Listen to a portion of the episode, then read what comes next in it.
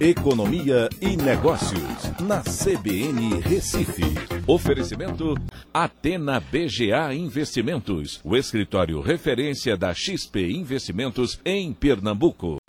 Olá, amigos. No podcast de hoje eu quero comentar esse dado que foi divulgado pela FGV né, na sua previsão de crescimento da economia brasileira para o mês de novembro, onde eles indicaram que o PIB cresceu 1,1% em novembro de 2020 em relação ao mês anterior. Já na comparação com novembro de 2019, a economia apresentou uma queda de 0,6%, a menos intensa, segundo eles, desde o início da pandemia. Tá? Então isso é importante, né? mostra um, inclusive uma divergência, eu, eu quero comentar isso inclusive, com relação à previsão do Banco Central, que eu comentei é, essa semana né, de que a economia havia crescido em novembro 0,59%. Tá? É uma diferença significativa.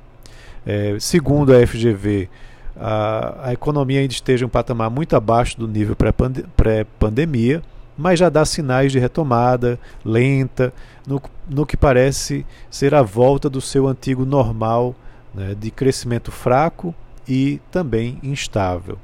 Né? Segundo a FGV, o consumo das famílias é, está em queda, né? teve uma queda de 3% no trimestre móvel terminado em novembro, em comparação com o mesmo trimestre de 2019. Só que, desde a queda histórica de 12,2% registrada lá no segundo trimestre, o consumo segue com a tendência ascendente, né? com variações aí é, menos negativas. Tá? Então isso é importante, já que o consumo representa muito né, da atividade econômica. Os investimentos, né, que eles uh, chamam de formação bruta de capital fixo, indicam eh, a capacidade de investimento das empresas né, e cresceu, segundo a FGV, 1% no trimestre móvel terminado em novembro. Isso na comparação com o mesmo trimestre do ano anterior. Tá? Isso foi segundo a FGV, devido ao desempenho positivo de máquinas e equipamentos, né, com 3,4%, e da própria construção civil, com 0,6%. Tá? Isso também é muito importante. É, segundo a FGV, a exportação segue em queda, as importações tiveram uma leve melhora. É, segundo também a FGV, foi um crescimento uh, dos três setores, né, agricultura, é, indústria e também serviços.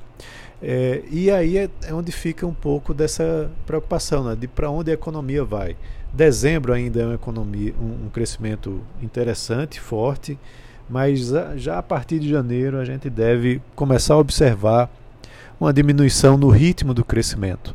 Né, com a retirada do auxílio emergencial, né, isso traz um impacto de curto prazo, mas também tem uma preocupação muito grande aí com o número de casos de Covid que tem aumentado é, consideravelmente, e isso tem feito com que algumas cidades e estados já comecem a se mobilizar para promover novas restrições, né, novas é, restrições ao deslocamento das pessoas.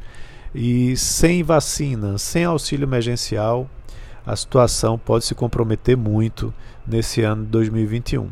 Tá? Então tá aí. Eu queria que vocês pensassem um pouco sobre isso, mas a gente pode ter um caminho complicado no ano 2021, um caminho complicado aí pela frente. Então é isso, um abraço a todos e até a próxima.